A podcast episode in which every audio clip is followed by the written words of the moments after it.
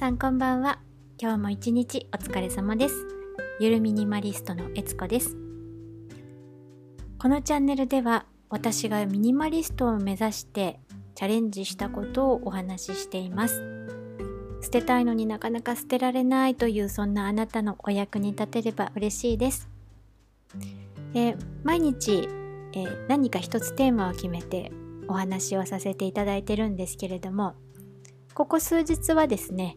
去年の12月12日から1日に1個ずつ物を捨てる1日1社のチャレンジを100日間やりますということを、えー、ま、ノートにずっと書いていたのを、ま、ずっとお話をさせていただいてるんですけれども今日はですね12月の16日、まあ、今日ね2021年12月16日ですけれど去年のこの日に一つ捨てたもの何を捨てたかどんな風に捨てたかっていうことをお話ししたいなと思います。去年はですね、えー、何を捨てたかというと似合わない服は捨てようと思いまして、えー、まあ、あるきっかけがありましてね似合わない服を一つ手放したというお話です、えー、2019年の4月にカジュアルなジャケットを買いたいなと欲しいなと思いまして春先にちょうど着るのにちょうどよくて、まあ、通勤にも使えて冷房対策にも使えて、まあ、さらにパーソナルカラーのオータムにちょうどいい感じのジャケットが欲しいなと思っていたことがあったんですね。それが2019年の4月のこと。それで、えーまあ、新宿で勤めていたので新宿の GU に何かいいものないかなと思って買いに行ったんですよ。そしたらですねあの本当にちょうどいい感じの自分が探していた、えー、ジャケットがありまして、えー、プリーツのえ黄色のプリーツスカートを持ってたんですけれどそれに合わせるとちょうどいいカーキのあの春先にちょうどいい薄手のジャケットがあったので、えー、それをねもう即買いをしました。そして、えー、まあ自分で似合うなと思ってずっと着てたんですけれどその年の暮れにたまたま、えー、友人からパーソナルカラー診断をやっている方がいるよっていうことであ私そういえば自分でセルフチェックで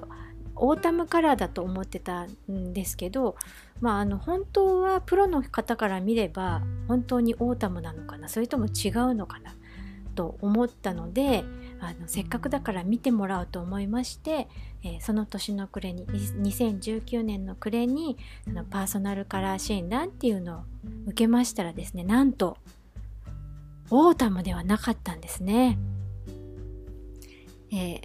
まあそのパーソナルカラー診断をしてくださった方は、えー、濁った感じの色はちょっと似合わないですねとはっきりしたお色味の方が似合いますと。で、えー一番似合うカラー3つ選んでいただいたんですけどそのカラーがですね赤青緑と。もうあの戦隊ものの色みたいなねあのはっきりとした、えー、その3色なんだそうです。それでもう全然違うじゃないかと。自分でいいなと思って買って着ていたカーキのジャケットは濁った色っていう言い方はどうかはちょっとよくわからないんですけどまああのはっきりした色ではないですね。だなのであ全然似合わない色着てたんだっていうことに気がついたので、えー、まあじゃあ捨てようって。まあ捨てようと、まあ、すぐにはなれないのがね、まあ、人間ですよね。せっかく買ったしね、えー、まだ着れるし。えしかもいろいろ洋服を捨ててしまった後だったので、え来年の春にまた会社に着ていくものが他にないじゃないかと。で、えー、何か自分で気に入ったものをね買うまでは、まあ、ちょっととりあえずあの会社に着ていくものもないしということで、えしょうがないので、え2020年の春夏は、まあ、とりあえずこれで過ごそうかなみたいな感じで結局、えー、しばらくそのカーキのジャケットは着用することになったんですけれどもまあなんじゃかんじゃ言ってその春が終わりまして夏が終わりまして2020年のね。で2020年の冬去年の冬ですよ。その1日1社の100日チャレンジを100日間チャレンジを始めた数日後にあのこのカーキのジャケット似合わないなと思っていたカーキのジャケットを見て、えー、来年の春夏これを着るかなと自分にこう聞いてみたんですよね。これ着るのと、えー、似合わないって思っているその洋服を着るのかということを聞いてみたんですよね。そしたら人生まあ今100年時代って言われてるじゃないですか。あと何年自分であこれいいなって思って選んだ洋服を着て生きていけるかっていうのはわからないだろうと。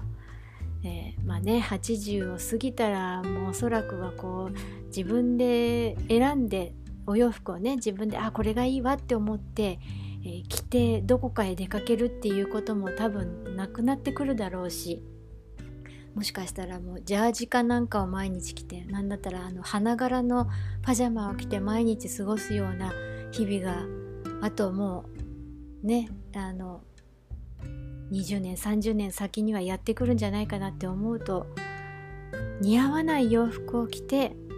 過ごして本当にいいのかと、えー、自分に言い聞かせたところですね。いやそれは嫌だなという答えが返ってきましたのでこのカーキのジャケットは次のお休みの日に GU のリサイクルボックスへ入れに行こうというふうに決めて、えー、年内にですね去年の年末にその GU に行ってねリサイクルボックスに、えー、ありがとうと言ってお疲れ様でしたと言ってボックスの中に入れることができました。ちなみにメルカリとかねフリマで売れそうだったんですけどあの春夏に着るアイテムだったので12月にこれは売れないなということが分かっていたのでまあこれは今メルカリに出しても絶対売れないなと。でここでいつもだったら、まあ、春まで待てばいいじゃんと、ね、3月ぐらいに出せばもしかしたら売れるかもしれないじゃんと。お金に変えたらいいじゃないのせっかくだからと思ったんですけれどもいやいやまあ、3ヶ月も4ヶ月もずっと自分の手元に置いといて、まあ、あの捨てるってせっかく決めたものを数ヶ月も置いといたらそういうあの後で売ろうかなって思うものでものでいっぱいになってしまうのでいつまでたってもも部屋の中が物いらないものに占領されてなかなか物が減らない状態が続いてしまうじゃないかと思ったのでまあ年内に手放してすっきりさせようというふうに思いまして思い切ってもうその時に手放してよかったなというふうに思いました。皆さんどうですかね？こう自分の持っているお洋服の中でこれは自分でものすごく気に入っているからずっと使いたいなって思うものとかうんこれはいまいち自分でもそんなに好きじゃないんだけどなって思うものとかお洋服ねいろいろとたくさん種類があると思うんですけれどもいつもなんとなくお洋服を買っていたり、えー、あるいはあの自分の持っている洋服の中にそこまで自分がこう好きだと思ってないんだけどでもまああの着着られるしっていうことで置いてあるものがあるんであれば是非ねあのパーソナルカラー診断を受けるっていうのは私すごくおすすめです。あの本当にねパーソナルカラー診断を受けた後に自分がこれ、ね、選ぶお洋服のタイプがね全然変わりました。ある程度こういう色を買おうっていう風に決めてから買い物に行くので洋服買いに行くので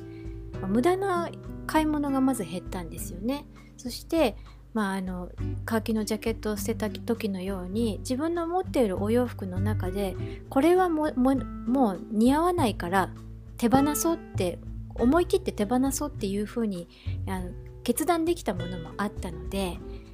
えー、もし皆さんのなあのこれ聞いていらっしゃる方の中で、えー、捨てたいけどどうしようかなって思ってるお洋服があったりあるいはあのこうお洋服を選びに行く時にどうしようかなって思う悩んでしまう、場合はですね是非